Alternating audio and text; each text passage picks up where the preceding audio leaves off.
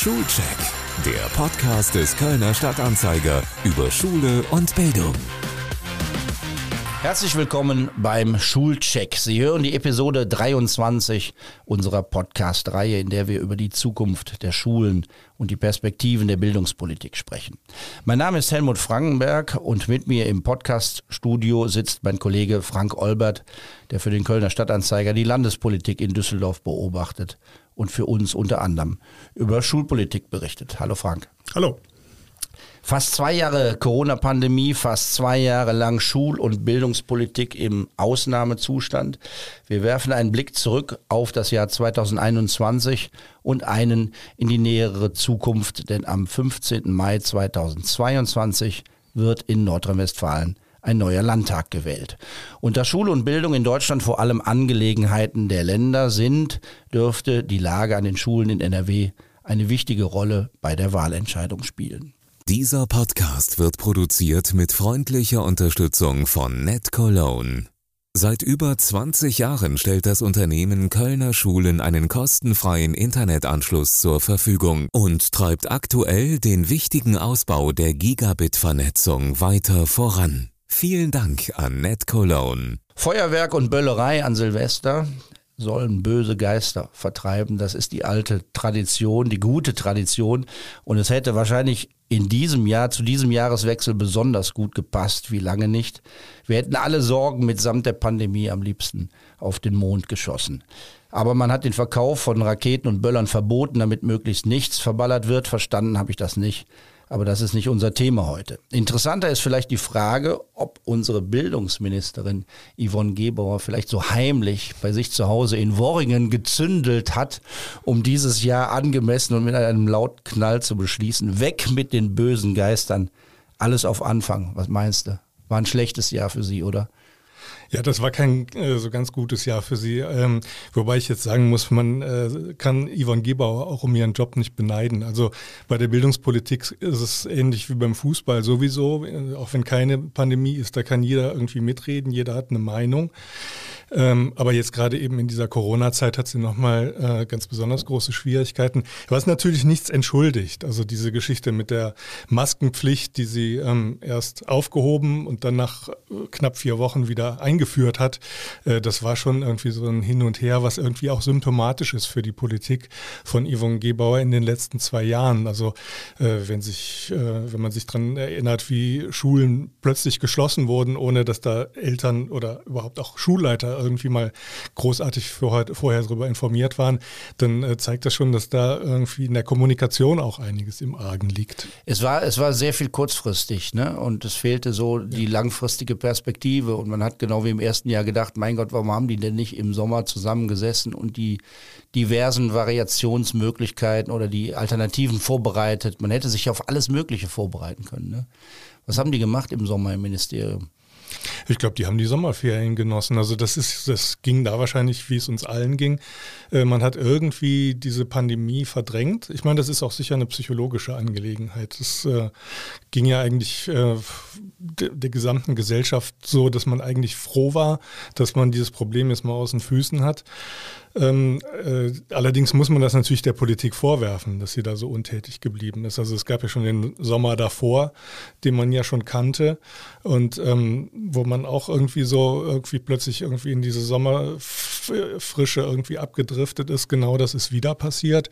Ähm, und äh, mit den, mit den Folgen, die es dann gegeben hat. Also äh, tatsächlich fehlt ja Planung und es fehlt dann eben aber auch die Planungssicherheit für alle, äh, die davon betroffen sind. Also für die Eltern, für die Schülerinnen und Schüler und für die Lehrerinnen und Lehrer. So ist das. Kann man überhaupt von Schulpolitik sprechen in diesem Jahr oder war das alles Corona-Politik? Hat ja doch alles überlagert, oder? Das muss man schon so sagen. Also das hat alles in den Schatten gestellt. Es gab natürlich so einzelne Dinge, äh, die auch abseits von Corona entschieden worden sind. Also zum Beispiel gibt es eine Umschichtung von Lehrerstellen, um sich besser auf, den, auf die Rückkehr zu G9 äh, vorzubereiten.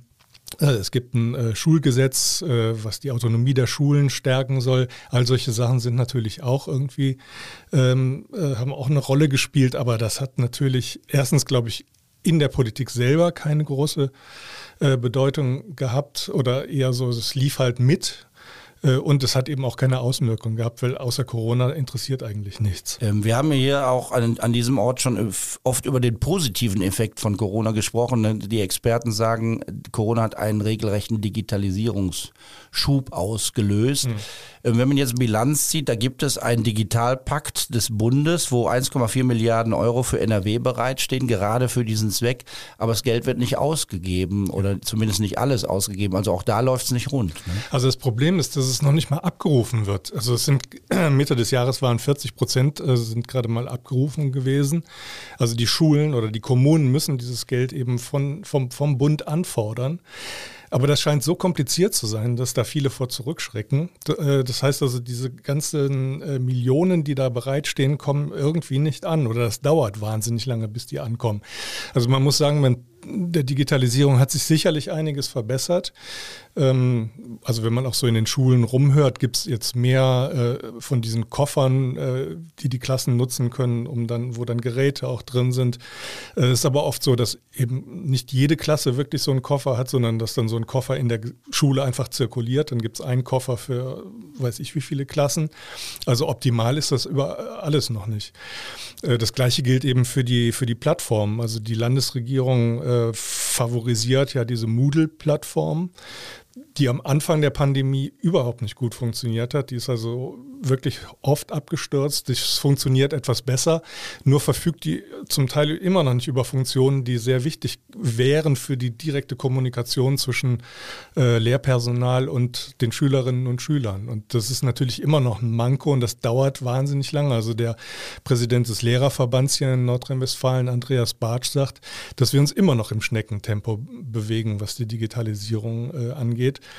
Äh, und das ist natürlich auch einfach ein Riesenproblem, wenn wir jetzt, äh, sollten wir wieder in, äh, auf, eine nächste, äh, auf, ein, auf den nächsten Distanzunterricht zusteuern, was ja sein kann durch diese Omikron-Variante. Hältst du das für möglich? Ja, die also Schulministerin also, sagt ja, ich tue alles äh, dagegen. Ne? Äh, Yvonne Gebauer wird das unter allen Umständen verhindern, so wie, glaube ich, auch ihre Kollegen äh, in allen anderen oder in fast allen anderen Bundesländern. Bloß wenn die Realität wieder so übermächtig wird, wie das eben zum Beispiel auch bei der Masken Maskenpflicht so war, dann werden die Schulen gar nicht anders können, als in den Distanzunterricht oder eben in so, eine, so ein Hybridmodell zwischen, also von, von Wechselunterricht zwischen Distanz und Präsenz zurückzukehren. Das gab es ja alles schon mal. Äh, Präsenzunterricht ist natürlich das bessere Modell, aber ähm, wenn, das, wenn, die, wenn die Infektionszahlen schlicht und einfach so hoch sind äh, oder werden, wie, sie das, wie man das ja irgendwie sich vielleicht auch ein bisschen ausrechnen kann, wird es gar nicht anders gehen. Yvonne Gebauer hat immer gesagt, die Schulen sind kein Treiber der Infektion. Ja. Die Zahlen sind natürlich trotzdem hoch. Ja. Aber man muss natürlich auch sagen, wenn wir uns äh, an, der, an den Krankenhauszahlen orientieren, dann da liegen keine Schüler. Also man könnte es auch etwas gelassener sehen. Ja. Also man kann schon sagen, dass diese äh, Teststrategie, die sie da fährt, also dieses intensive Testen, schon wirklich äh, Erfolge bringt. Also das ist tatsächlich so, dass sie das äh, hier in Nordrhein-Westfalen relativ gut unter Kontrolle haben, was nicht heißt, dass es dann immer wieder einzelne Schulen gibt, wo das dann total ausbricht. Aber man könnte natürlich sagen, klar, auch wenn sich da äh, viele Schüler infizieren und dann ähm, erstmal in Quarantäne müssen, andere aber weiter im Präsenzunterricht sind, ist das nicht so schlimm. Ich, ich halte da viel von, von diesem Argument, dass man also da etwas gelassener sein sollte.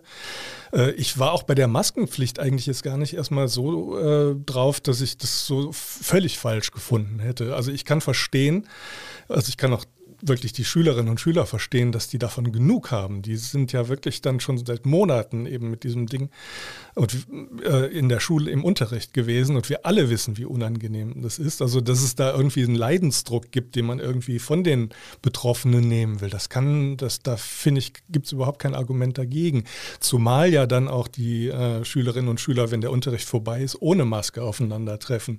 Also wenn sich da irgendein Infektionspotenzial ergibt, dann ist das eh da.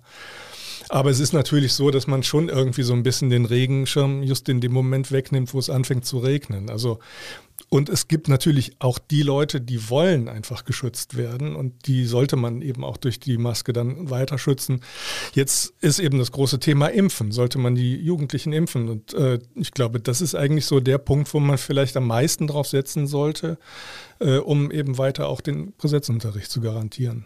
Wenn man äh, die Schulministerin, die ja bekanntermaßen aus Köln kommt, kritisiert, muss, kann man natürlich auch sagen, ähm, sie hat äh, ziemlich viel dafür getan, dass die Schulen eben nicht wieder geschlossen werden. Also sie hat ja auch permanent so unter Beschuss gestanden von Interessengruppen, von Lobbyisten, ja. von Lehrerverbänden, von diesem und jenen. Mhm. Und es gab natürlich auch die Hardliner in Sachen Pandemiebekämpfung die von den schulpolitisch Verantwortlichen mehr gefordert haben. Und da hat sie eben dann auch gegengehalten, so ein bisschen als Lobbyistin für Kinder und äh, Jugendliche, deren Zukunft und deren Förderung ja lange Zeit beim Kampf gegen die Pandemie auch deutlich zu kurz gekommen ist. Wir wissen ja von vielen Studien, die jetzt auch belegen, dass viele Kinder und Jugendliche zum Teil sehr deutliche Nachteile haben und auch, auch Schäden, psychologische Schäden. Ja. Hat denn die Ministerin nicht wacker genug gekämpft dann am Ende, wenn, äh, wenn sie sich dann nicht durchgesetzt hat? Ja, ich glaube, sie, sie, ist ja nicht allein. Also die äh, Entscheidungen, die da getroffen werden, fällt sie auch nicht allein. Das ist die gesamte Landesregierung, das ist das Gesundheitsministerium mit einer starken Stimme dabei. Also ich glaube, dass sie ihre Position schon ziemlich energisch vertreten hat. Ich glaube auch, dass die Position in vielen Teilen richtig ist. Also ähm, wie du sagst, also die psychischen Folgekosten von Corona sind immens und die werden auch, glaube ich, uns weiterhin noch äh, stark beschäftigen, also wenn man in die Zukunft äh, denkt. Ähm, sie hat, also im Moment muss man ja sagen, sie hat bis zum letzten Tag vor den äh, Weihnachtsferien die Schulen offen gelassen. Das haben andere nicht gemacht. Äh, da haben die äh, Ferien durchaus früher begonnen. Ähm, also sie hat da schon äh, ausgereizt, was sie irgendwie hinkriegen konnte. Äh, jetzt muss man eben einfach mal abwarten, ob, wenn der am 10., wenn der Unterricht dann wieder beginnt, ob der dann wirklich beginnt und wie weit, äh, wie weit es dann trägt. Also wie sehr sie da jetzt äh, tatsächlich standhalten kann, bis Omikron tatsächlich irgendwie für wahnsinnig hohe Infektionszahlen auch in den Schulen sorgt. Es gibt ja so Beobachter, die sagen, das ist eigentlich, also die FDP-Position ist eigentlich nicht eine, die zum Wohle der Kinder da agiert, sondern eine zum Wohle der Unternehmen und Arbeitgeber, ja. damit die Eltern weiter zur Arbeit gehen können. Ja. Ähm, also wie, wie sehr kann man das glauben, dass es um das Wohl der Kinder geht? Ja, so ein bisschen muss man natürlich sagen, ist das auch schon wieder etwas Wahlkampf, was da, was da abläuft. Du hast am Anfang gesagt, im Mai gibt es die Landtagswahlen. Es gab ganz viele Eltern, die zum Beispiel auch gegen die Maskenpflicht waren. Es gab eben ganz viele Eltern, die sind natürlich äh, gegen diesen äh, Distanzunterricht, weil das für sie massive Probleme mit sich bringt. Äh, all das hat äh, Yvonne Gebauer sicherlich mitbedacht, als sie äh, ihren Weg eingeschlagen hat und äh, das mit Sicherheit auch, da spekuliert sie ganz sicherlich auch auf Stimmen, ist ja ganz klar. Naja gut, aber man kann ja, man kann Politikern ja durchaus auch ehrliche Absichten unterstellen. Ja, ne? ja. Also wie die FDP-Position zustande kommt, weiß ich nicht. Das, äh, aber bei Yvonne Gebauer, da oute ich mich mal, ich kenne sie schon lange, ich habe mit ihr Abitur gemacht, Aha. unserer Schulministerin. Ne? Also das ist äh, kleiner Funfact am Rande. Ne? Ich nehme ihr das ab, dass es um die mhm. Kinder und Jugendlichen geht. Sie kann auch sehr eindrucksvoll erzählen, aus von der Situation im Ruhrgebiet zum Beispiel von benachteiligten Stadtteilen dort. Das können wir uns hier in Köln gar nicht so vorstellen. Und dann erlebt man tatsächlich auch eine Ministerin, eine Politikerin, der diese Dinge sehr nahe gehen und die auch den Wunsch hat, äh, das zu verändern. Ja, man muss ja auch sagen, sie ist praktisch mit Schulpolitik oder mit, mit äh, den ganzen Dingen, die damit zusammenhängen, groß geworden. Der Vater war Schuldezernent in Köln. Äh, sie selbst, selbst ist Mutter, also das spielt sicher auch eine Rolle, würde ich mal sagen. Denn wenn du selber Kinder hast, hast du nochmal eine ganz andere Motivation, dich mit diesen Dingen zu beschäftigen, als wenn äh, das nicht der Fall ist. Du hast von diesem Konflikt gesprochen, den da auch wahrscheinlich Akteure in der Landesregierung miteinander austragen, ja. mit Herrn Laumann dem äh, gewichtigen Gesundheitsminister möchte man sich nicht unbedingt anlegen, glaube ich. Ja. Also der, ähm, der Vorsitzende der Lehrergewerkschaft VEB, Stefan Behlau, der hier in der Podcast-Folge 22 zu Gast war, der hat auch von dieser mangelhaften oder schwierigen Kommunikation zwischen der Staatskanzlei und dem Schulministerium gesprochen und dann kommt das Gesundheitsministerium eben noch dazu. Mhm. Das kann man natürlich auch parteipolitisch benennen und sagen, Frau Gebauer ist Mitglied der FDP und ähm, dann gibt es eben die Position der Mehrheitspartei CDU. Und dann hatte man doch manchmal den Eindruck, dass sich die FDP-Ministerin am Ende eben nicht gegen Laumann oder den NRW-Ministerpräsidenten durchsetzen konnte. Kann natürlich auch eine, ähm, eine, eine Auseinandersetzung Frau gegen äh, Alpha-Männer äh, sein. Ja, das Wobei ist Frau Gebauer sicher auch eine Alpha-Frau ist. Also Ja. das will ich jetzt mal. Aber das äh, könnte natürlich auch mit da reinspielen. Interessant. Wer weiß. Das müssen wir mal anderweitig vielleicht mit ihr selbst mal besprechen. Ähm, äh, das, ist, das ist in jedem Fall spannend. Aber das zeigt natürlich auch einen Unterschied innerhalb dieser Koalition. Und das wird natürlich dann im Wahlkampf auch nochmal interessant werden, weil ja die SPD oder auch die grüne Position ja ähnlich ist wie die der CDU, weil wenn es um Pandemiebekämpfung geht, wenn die FDP ja immer noch so diese Freiheitsfahne sehr hoch hält. Ne? Ja, ja. Also den Unterschied bei der SPD sehe ich eigentlich vor allen Dingen, ähm, was wollen, was, was wollen die Sozialdemokraten an äh, Folgen auffangen. Ich glaube, da ist einfach mehr, äh, da sind mehr Ideen da, als äh, im Moment in der, in der Landesregierung vorhanden sind. Also da gibt es äh, ja diese Vorstellung, dass man äh, so, so mehr oder weniger Patenschaften äh, ähm, ausruft, um äh, Jugendliche und Kinder, die eben auch massive Lernschwächen hatten, äh, besser auffangen kann. All diese Dinge sind eben von der SPD eigentlich früher und auch äh, massiver irgendwie formuliert worden als jetzt von Frau Gebauer selbst. Mm, Das heißt, die Opposition ja immer ein bisschen, ein bisschen leichter in, so einem, ja in so einem Kontext. Aber die Landesschülervertretung hat auch Kritik geübt und hat gesagt, wenn es wirklich um das Wohl der Kinder gehen würde, hätte die Landesregierung mehr Maßnahmen zur psychischen Gesundheit oder zum allgemeinen Schutz vor Corona ergreifen müssen. Da käme so dann das Thema Luftfilter mit ins Spiel, die eben immer noch nicht da sind oder vielerorts noch nicht da sind. Ja. Ähm, ist das eine berechtigte Kritik? Also Luftfilter, da sind die, gehen die Meinungen ja wirklich auseinander. Wir haben auch mit äh, Schulleitern gesprochen, die äh, erklären das kurzerhand zum Elektroschrott. Also die wollen das gar nicht haben. Es gibt andere, die sagen, aber die sind schon sinnvoll. Und im Landtag in Düsseldorf stehen die Dinger ja auch. Also ja, hier in der Redaktion auch. ne? Ja. also irgendwie, es gibt schon Leute, die darauf also auch mitvertrauen. Das ist sicher kein Allheilmittel, aber es ist halt ein Mittel unter vielen. Aber ähm, ich glaube, die Landesschülervertretung will eigentlich auch noch andere, auf andere Dinge äh, hinweisen. Also zum Beispiel sagen die, es gibt immer noch zu wenig Sozialpädagoginnen und Pädagogen. Äh, es gibt zu wenig ähm, eben Leute, die eben für die psychischen Folgen irgendwie zuständig sind. Ne? Also wenn man jetzt hört, auch die, die, die Schulpsychologen, äh, die schlagen ja regelrecht Alarm, weil einfach äh, äh, therapeutische Praxen oder auch Kinder- und Jugendpsychiatrien sind echt überlaufen. Äh, die ähm, Folgen reichen eben von Depressionen bis hin zu massiven sozialen Ängsten. Äh, Es gibt aber auch eine, äh, eine Studie vom Institut für Arbeitsmarkt und Berufsforschung, die gehören zum, äh, zur Bundesagentur für Arbeit. Die sprechen von einer regelrechten Traumatisierung vieler Jugendlicher. Also die haben Abiturienten vor allen Dingen äh, befragt. Abiturienten, also auch im Hinblick, wie gehen die jetzt in ihr Studium? Und die haben schon echt uns große Unsicherheiten, wie das jetzt weitergeht. Zumal das an den Unis ja auch äh, äh, noch längst nicht, äh, noch weit davon entfernt ist, äh, einen kompletten Präsenzunterricht zu geben. Die gehen ja jetzt auch schon wieder in, in Distanz zurück. Ähm, es gibt Probleme, also die haben Probleme, äh, berufliche Ziele zu formulieren. Und die ähm, haben einfach, also äh, diese, diese Studie spricht davon, dass es äh, tatsächlich eine Traumatisierung ist, wie man das zuletzt äh, in so einer Nachkriegszeit wie äh, in den späten 40er Jahren erlebt hat. Und das ist natürlich schon alarmierend, finde ich. Also damals konnte man das dann vielleicht noch irgendwie mit so einer gewissen rigiden Disziplin auffangen und sagen, du stellst dich jetzt mal nicht so an. Ähm, aber äh, heute, geht, heute geht das nicht mehr. Also ich glaube, die Leute, die müssen tatsächlich ähm, äh, psychologisch aufgefangen werden. Und ich glaube, das meint die Schülervertretung auch.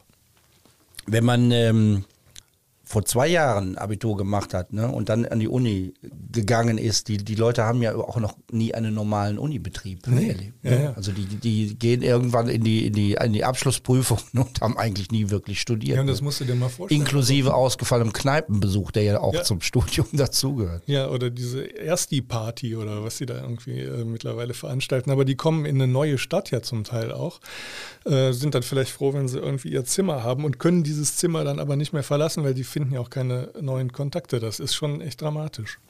Wir haben in den vergangenen beiden Folgen unseres Schulpodcasts unter anderem über die Stimmung auch an den Schulen gesprochen. Du hast eben schon über die Herausforderungen für die Lehrkräfte und auch für die zum Teil völlig überlasteten Schulleitungen gesprochen. Da gibt es Hinweise, dass die ersten kapitulieren und nicht mehr können. Mhm.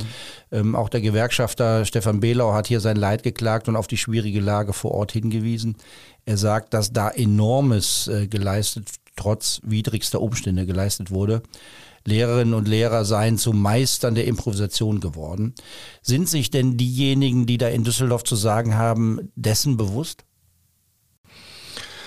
Also ich glaube, dass sie sich äh, vielleicht im Laufe der Zeit immer mehr dessen bewusst äh, geworden sind. Also da kann man ja jetzt gar nicht mehr äh, drüber hinwegsehen. Also diese Probleme reichen ja wirklich äh, von, der, von der mangelhaften Digitalisierung, also dass dann Lehrerinnen und Lehrer ihren privaten E-Mail-Account irgendwie nutzen mussten und äh, äh, nicht irgendwelche Schulgeräte äh, ähm, in Anspruch nehmen konnten, bis hin eben zu dieser täglichen Testpflicht. Also die sind dafür zuständig oder müssen eben beaufsichtigen, dass diese Tests da äh, ordnungsgemäß ablaufen. Das nimmt auch wahnsinnig viel Zeit weg.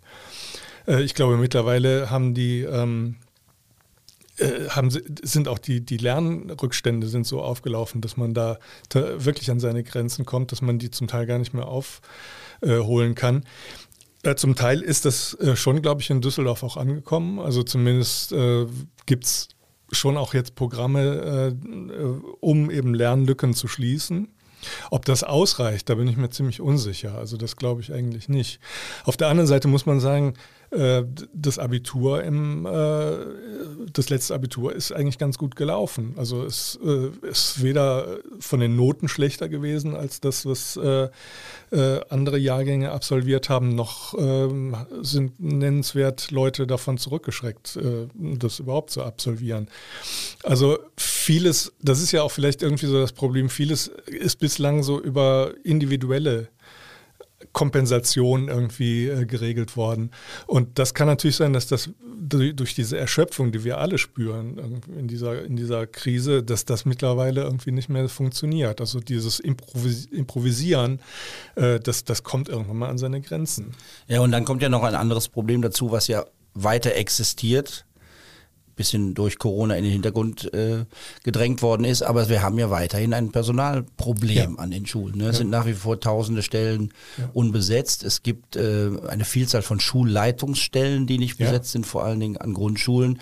Und dann ist natürlich klar, dass die die Belastungen dann noch weiter äh, zunehmen. Ne? Mhm. Im Koalitionsvertrag von CDU und FDP war uns eine 105-prozentige Lehrerversorgung eigentlich versprochen worden, ja. also damit so gut wie überhaupt kein Unterricht mehr ausfällt. Davon sind wir immer noch weit entfernt. Ja trotz Seiteneinsteigerprogrammen, trotz Bemühungen, also es fehlen weiterhin Lehrkräfte. Ja, also ähm, es gab jetzt vor einigen Wochen diesen Schulleiterkongress, das ist so ein, eigentlich so das wichtigste äh, Konferenztool deutschlandweit, wo sich eben Schulleiter aus, äh, austauschen. Das äh, find, fand in Düsseldorf statt, wurde vom Bundespräsidenten, wenn auch nur digital, dann irgendwie so eingeläutet. Der wollte eigentlich kommen, aber dann kam eben doch wieder Omikron dazwischen. Ähm, und die sprachen, es ist auch so, dass dass äh, immer mehr Leute äh, von, diesem von der Schulleitung zurücktreten. Also es ist schwierig, die überhaupt zu finden. Aber wenn sie es einmal machen, sind die zum Teil nach einiger Zeit so bedient davon, dass die den Job einfach aufgeben wieder. Ne? Oder eben wie du sagst, es gibt eben unheimlich viele Seiteneinsteiger, die dann aber zum Teil auch pädagogisch jetzt nicht unbedingt so ausgebildet sind wie ähm, Lehrerinnen und Lehrer, die halt ein äh, normales Lehramtsstudium absolviert haben. Man hat auch Pensionäre zurückgeholt. Man holt Pensionäre zurück, mhm. genau. Aber es fehlt nicht nur an dem pädagogischen und am didaktischen Fachpersonal, es fehlt ja eben vor allen Dingen auch an, äh, an äh, Sozialpädagoginnen, es fehlt eben an diesem sogenannten außerpädagogischen Personal, gerade auch für den Ganztag, wo das ganz wichtig wäre, dass man eben äh, außerhalb des Unterrichts ja auch irgendwie eine Form von Betreuung hat. Und es gilt natürlich eben auch für die äh, Förderschulen. Also wenn wir von Inklusion sprechen, muss man einfach sagen, dass äh, äh, auch da hat Gebauer ja am Anfang ihrer Amtszeit davon gesprochen, sie will die Inklusion auf neue Füße stellen, will auch neues Personal daran holen. Das, ist, das hat alles nicht geklappt. Also das Gegenteil ist der Fall. Die, also es werden dringend eben Sozialpädagoginnen Pädagogen gesucht, Leute, die eben ähm, äh, genau da eben tätig werden sollen, wo die Inklusion Realität werden soll. Und die wird, also so, so muss man sagen, gibt es da immer noch einen riesigen Unterschied zwischen den normalen Schulen, sogenannten normalen Schulen und den äh, anderen Schulen. Äh, äh, also Förderschulen, auf denen immer mehr Kinder auch landen. Also die, die Förderschulen sind weiterhin beliebt. Ne? Werden, ja. melden viele Eltern ja. ihre Kinder dort an weil sie der Inklusion misstrauen, muss man ja, muss man ja sagen.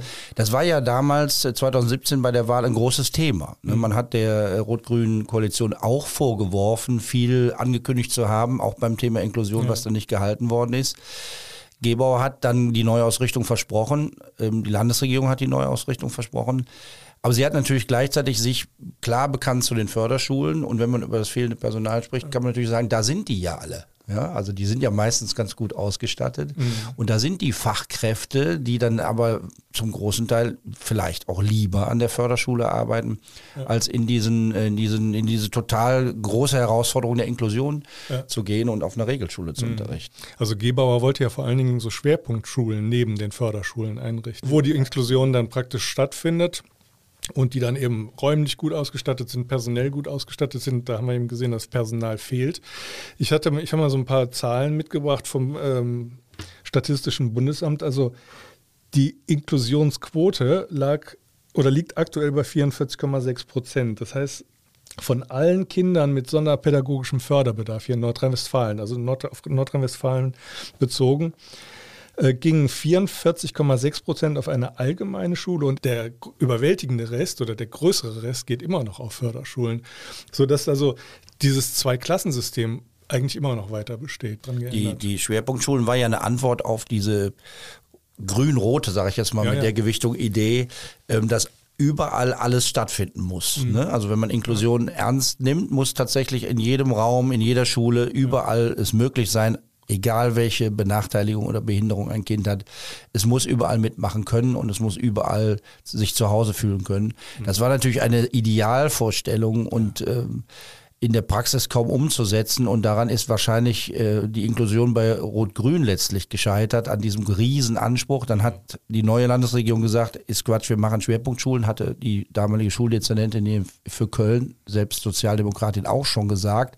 Also ein bisschen Einsicht in die in die vorhandenen Möglichkeiten, aber viel gebracht hat das dann auch nicht. Ne? Mhm. Also die, diese, die Gymnasien haben sich komplett verabschiedet, kann man sagen, aus der Inklusion. Ne, die müssen nicht mehr, dann machen sie es auch nicht mehr. Mhm, genau. Und ähm, dabei könnte man ja gerade mit der Digitalisierung oder mit der digitalen Technik heute wie, wie nie zuvor individuell fördern. Ne? Und Absolut. Kindern sehr passgenau die Aufgaben stellen und eben genau reagieren. Der ist in Mathe schwach, der kann das nicht, kann das nicht, das kriegt er die Aufgabe anders formuliert als sein Sitznachbar. Mhm. Aber das geht eben wirklich nur, wenn eben das Personal vorhanden ist und eben aber auch, wenn die finanzielle Ausstattung dann eben da ist. Und das an beiden hapert es immer noch. Also das muss man sagen.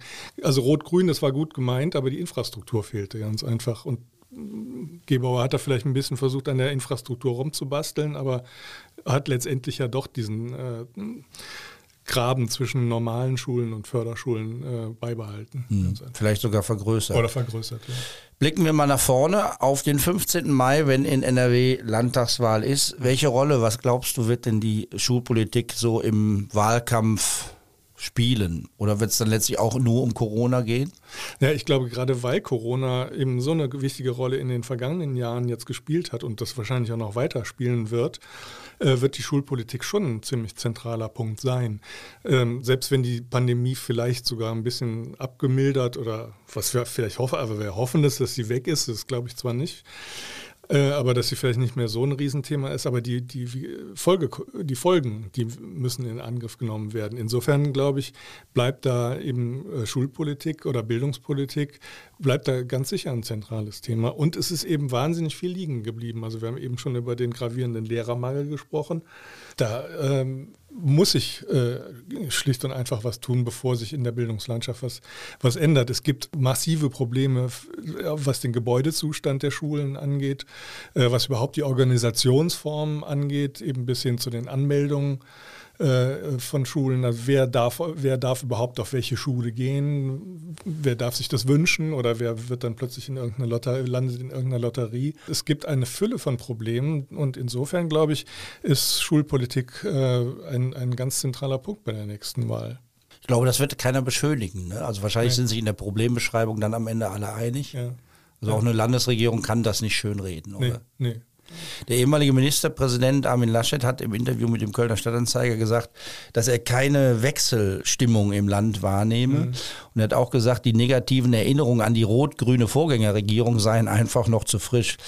Mhm. Ähm, ob das wirklich wahlentscheidend ist, sei mal äh, dahingestellt. Aber wenn man sich erinnert, erinnert man sich natürlich auch an eine ziemlich bescheidene schulpolitische Bilanz von Rot-Grün. Da haben wir schon drüber gesprochen. Da gab es eine grüne Schulministerin, die viel wollte, aber wenig umsetzte und vor allem auf klare Vorgaben verzichtete.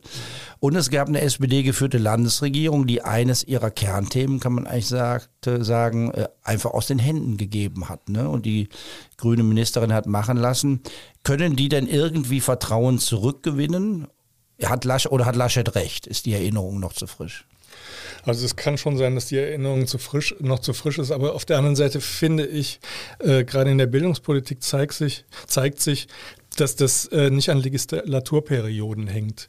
Ähm, also da liegt schon seit Jahrzehnten so viel im Argen und da sind so viele Regierungen irgendwie mittlerweile mit befasst gewesen und zwar unterschiedlicher Couleur, dass man äh, eigentlich nicht mehr sagen kann, also die sind jetzt äh, ganz besonders daran schuld. Zum Beispiel hat äh, Rot-Grün hat ja ähm, auch vieles von der Vorgängerregierung geerbt, was, was äh, also von, von, von Rüttgers damals noch, äh, was da beschlossen wurde, was die umsetzen mussten. Was jetzt zum Teil wieder wie eben äh, das Abitur äh, in, in 13 oder 12 Jahren, was jetzt wieder rückgängig gemacht wird. Äh, daran sieht man schon, dass da irgendwie, das, das hängt äh, zum Teil überhaupt nicht eben an der politischen Ausrichtung oder an irgendwelchen Farben, äh, sondern die müssen, es ist, Bildungspolitik ist tatsächlich auch manchmal so langfristig ausgerichtet, gleichzeitig, gleichzeitig aber irgendwie ein Feld von so vielen vielen Reformen, dass da unheimlich viel durcheinander geht. Und gleichzeitig gibt es die sehr kurzfristigen Interessen der betroffenen Familien, Und, die ja. eben nicht langfristig warten können, sondern jetzt ja, ja. die Schule oder die bestmögliche Bildung für ihr Kind wollen oder brauchen. Also ich sehe das äh, schon auch durch, also der Laschet hat da im, im Interview sicher einen Punkt getroffen. Ich glaube auch, dass die Wechselstimmung nicht sonderlich ausgeprägt ist. Das liegt aber, ist, äh, ob das jetzt nur an der Schulpolitik liegt, weiß ich nicht. Also da kommen sicher noch andere Faktoren äh, mit hinein. Ähm, aber ähm, äh, dass die, also wie gesagt, die Schulpolitik wird da mit Sicherheit ein, ein, Faktor sein. Aus Kölner Sicht ist das ja eine recht interessante Konstellation. Ne? Wir haben eine Schulministerin aus dieser Stadt, mhm. die früher im Stadtrat saß. Und äh, der schulpolitische Sprecher der größeren Oppositionspartei ja. ist ebenfalls Kölner, ja. langjähriger Parteichef, ja. Lehrer Jochen Ott. Ähm, das ist interessant, vielleicht auch, weil dann äh, in jedem Fall ein Kölner an der Spitze des Schulministeriums bleibt. Ich glaube nämlich nicht, dass die F SPD jemals diesen Posten wieder einem kleineren Koalitionspartner überlässt, wenn sie denn gewinnt. Ja, ja und ich meine, Jochen Ott ist natürlich ein, erstens ein ehrgeiziger Politiker, der kennt sich gerade in diesem Politikfeld auch aus eigener Erfahrung super aus, weil der selber mal Lehrer gewesen ist. Äh, der ist da engagiert, der ist da wirklich engagiert, das muss man sagen. Der lässt auch nicht locker, die, äh, die Landesregierung an dem Punkt äh, immer wieder zu kritisieren, irgendwelche Eingaben zu machen, Aussprachen zu halten, Anfragen zu stellen. Also das ist schon jemand, der für so eine Bildungsministerin wie Frau Gebauer enorm anstrengend ist. Also er hat ja sogar mal ihren Rücktritt gefordert, auch wenn das vielleicht ein bisschen übertrieben gewesen ist. Ja, und wenn die Sitzung dann vorbei ist, dann sind sie wieder ganz nett. Ja, ja. verstehen sich persönlich, glaube ich, sogar wirklich gut. Ja. Ähm, wenn, wenn, es, wenn es um Schulpolitik geht und wir über die Landtagswahl sprechen, ähm, wird es nochmal so eine Schulformdebatte geben? SPD und Grüne haben ja beide im Wahlprogramm äh, die Idee von einer Schule für alle. Mhm stehen und propagieren das. Kinder sollen möglichst lange zusammen lernen, inklusiv und mit einer zieldifferenten individuellen Förderung. Das ist die Theorie. Wenn man sich heute die Schullandschaft in NRW ähm, anschaut, und das ist ja nicht nur das Ergebnis von Schwarz-Gelb, sondern das ist auch das Ergebnis von Rot-Grün, gibt es so viele verschiedene Schulformen, dass man eigentlich den Überblick verliert. Also wir sind von der Schule, von der einen Schule für alle sehr weit entfernt. Natürlich gibt es Gesamtschulen, aber dieses in der Diskussion immer dreigliedrige Schulsystem genannte ist ja in Wahrheit ein 15-gliedriges, 16-gliedriges. Also ich weiß nicht, wenn man das mal versucht aufzuzählen. Es gibt Grund, Haupt, Real, Gesamt, Gemeinschafts-, Sekundar-, Talent- und Primusschulen. Es gibt Gymnasien und natürlich gibt es nach wie vor die ganze Bandbreite an Förderschulen mit insgesamt sieben verschiedenen Förderschwerpunkten. Und dann kommen noch die Berufskollegs dazu und die Angebote, wo Erwachsene Abschlüsse nachholen können. Da sagen natürlich die Befürworter, das ist eine Möglichkeit, sehr passgenau ja. äh, Angebote zu machen. Und die Kritiker sagen, da wird jeder in eine Schublade gesteckt, aus, die, aus der er kaum noch rauskommt. Mhm. Und mit Inklusion, wo eigentlich alle voneinander profitieren und lernen sollten, hat das schon mal gar nichts zu tun. Also kriegen wir noch mal so eine Debatte oder ist, traut sich da eigentlich keiner mehr dran? Also ich glaube, dass die, diese Debatte hat natürlich auch hat, hat ja starke ideologische Züge. Ich glaube, dass die wirklich ein immer noch, würdest du sagen, immer noch? Ne, hatte. Mhm. Aber ich glaube, dass die auch ähm, in der Vergangenheit, dass die ein bisschen in der Vergangenheit angehört. Ich glaube tatsächlich, also dass man dieser, diesem, diesem Pluralismus, der da im Moment herrscht, durchaus einiges abgewinnen kann. Denn ähm, was, was die Befürworter sagen, was du eben gesagt hast, also äh, hier kann man ausprobieren, was eigentlich zu einem passt. Das stimmt ja in vielen Fällen auch. Ne? Äh, man muss es natürlich äh, mit Zielen wie der Inklusion irgendwie überein, übereinkriegen, das stimmt. Aber man hat natürlich schon die Chance, eben äh, Kinder, die vielleicht auf einer ganz normalen Schule äh, wirklich große Probleme hatten, die blühen zum Beispiel auf so einem Berufskolleg total auf äh, und machen dann einen super Abschluss, haben dann auch eine andere Perspektive auf den Beruf. Ähm, das kann ja durchaus sein. Äh, und insofern halte ich das gar nicht, also sagen wir mal so, das ist vielleicht der pragmatischere äh, Ansatz als diese äh, Schulformdebatten. Also ich glaube auch, dass es die Gesamtschule weiterhin geben wird. Ich glaube auch, dass sie großen Zulauf haben wird. Aber ähm, ich finde es eigentlich überhaupt nicht verwerflich, wenn es daneben noch viele andere Möglichkeiten gibt. Wenn man den Überblick behält und wenn die ja. Durchlässigkeit äh, sicherstellt, ja. dass, dass Kinder auch wechseln können. Ja, ne? das ist eben das Problem. Das muss man ja eben auch sehen, wenn äh, Kinder, äh, bei denen dann Förderschulbedarf festgestellt wird, wenn die auf der Förderschule landen, dann sind die da auch erstmal festgeparkt. Dann, ist, dann, dann gibt es da kaum einen Weg raus. Und das ist natürlich, das ist überhaupt nicht zu akzeptieren. Da muss es einfach wirklich mehr, mehr Auswege geben. Du hast eben die Schwierigkeiten beim Kölner Anmeldeverfahren für weiterführende Schulen schon erwähnt wenn dann irgendwie Ablehnungen kommen und Kinder auf Schulen müssen, die sehr weit weg liegen oder gar nicht auf dem, auf dem Zettel waren. Es gibt eben ein paar sehr spezifische Kölner Probleme, auch wenn man über Schulpolitik äh, spricht. Es fehlen Schulplätze und Schulen, weil eben in der Vergangenheit einfach zu wenig gebaut wurde. Und das führt dann eben zu Hunderten bis Tausenden Ablehnungen von Kindern, denen die Wunschschule verwehrt wird. Und das ist eben besonders tragisch und schlimm an den Gesamtschulen, weil hier gibt es nicht nur hunderte Ablehnungen von der Wunschschule, hier wird sogar der Schulformwunsch verweigert. Also es gibt eigentlich keine freie Wahlmöglichkeit mehr. Man muss klar sagen, dafür ist das Land nicht verantwortlich. Das ist eindeutig die Schuld der Stadt. Aber die Kölner hätten gern ein paar äh, Hilfestellungen mehr mhm. vom Land. Also vielleicht auch die ein oder andere Extrawurst. Das sagt Frau Gebauer. Die Kölner wollen immer eine Extrawurst haben. Ne? Das hat wahrscheinlich auch ihre Vorgängerin gesagt und die davor auch. Mhm. Ähm, da gibt es ja ein paar Beispiele. Also das Land könnte die Umwandlung von Haupt- und Realschulen in Gesamtschulen möglich machen, ohne dass die sich selber auflösen müssen. Oder man könnte dieses schon besprochene Aufnahmeverfahren an weiterführenden Schulen anders regeln, dass vor Ort weniger Chaos herrscht. Äh, es könnten auch Landesimmobilien, ein großes Thema, für den Schulbau reserviert werden, anstatt dort anderes zu bauen oder sie möglichst gewinnbringend weiter zu verkaufen. Also da würde einem schon noch einiges einfallen. Köln hat auf Landesebene nicht so das Standing, mhm. hat man immer so das Gefühl. Ähm, das ist eine wachsende Stadt, es ist die größte Stadt des Landes. Warum ist das so? Ähm, was hörst du da so auf den Fluchen des Landtags? Naja, da vom, vom Land, von der Landesperspektive aus gesehen, sagt man eben, Köln ist so groß und so potent, die sollen ihre äh, Probleme bitte ähm, selber lösen. Und vieles von dem, von diesen Problemen, die sind auch hausgemacht und dafür ist dann äh, nicht die Landespolitik zuständig von dem, was da äh, zum Beispiel eben am Zustand der Gebäude oder so ähm, äh, im, im Argen liegt. Aber es, es stimmt natürlich, also diese, es, es gibt äh, so eine ganz fatale Tendenz in der, gerade in der Bildungspolitik, dass äh, Land und Kommunen immer gegenseitig auf sich zeigen und dann irgendwie sagen, aber du bist doch jetzt zuständig oder das ist jetzt aber deine Kompetenz. Und nachher macht, im Endeffekt macht dann keiner was. Äh, dafür ist ja auch die Digitalisierung dann eben so ein, so ein äh, Beispiel. Also äh, wenn Mittel eben einfach nicht abgerufen werden, weil es an irgendwelchen bürokratischen äh, Hindernissen zwischen Bund, Land und Kommunen hängt. Äh, das geht aber eben äh, bis hin eben zu eben, ja, kann man nicht irgendwelche Gebäude umwidmen oder sowas. Äh, da werden einfach die Kompetenzen irgendwie immer auf den anderen abgeschoben und dann passiert im Endeffekt gar nichts. Und da müsste man tatsächlich mal irgendwie ran. Nur wer soll da ran? Aber ich glaube, das müsste tatsächlich von der Landespolitik aus wahrscheinlich stärker geregelt und reglementiert werden, bevor man da irgendwas. Ist die, ist die äh, Interessenvertretung der Stadt auf, auf Düsseldorfer Ebene zu schwach? Also ich erinnere mich an diese Diskussion um das Landesgrundstück in Kalk, wo die Stadt fest davon ausging, da eine Schule, eine Gesamtschule bauen zu können und dann erfährt man irgendwann ähm, auf irgendwelchen Kanälen, dass das Land da das Polizeipräsidium erweitert mhm. und äh, der Schulplan ist dann einfach hinfällig, weil es das Grundstück nicht mehr gibt, obwohl da dringend Plätze gebraucht werden.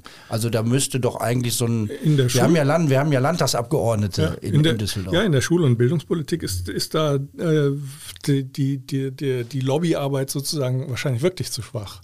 Das ist aber insgesamt irgendwie immer das große Problem. Also, dass da, äh, da, da gibt es einfach zu wenig zu holen. Dann ist vielleicht so ein Polizeipräsidium irgendwie, hat da irgendwie größeres Gewicht, als wenn da jetzt eine Schule gebaut wird. Wer, so, so läuft es dann. Es wird also interessant in den nächsten Wochen. Die Corona-Pandemie wird die Schulen weiter vor besondere Herausforderungen stellen und auch die Konstellation im NRW-Wahlkampf, die verspricht sehr spannend zu werden. Wir machen Schluss für heute und wünschen allen Ihnen, die uns zugehört haben, einen guten Start ins neue, ungewisse Jahr 2022. Im Podcaststudio waren Frank Olbert und Helmut Frankenberg. Bleiben Sie wachsam, aber bitte auch gelassen. Tschüss. Schulcheck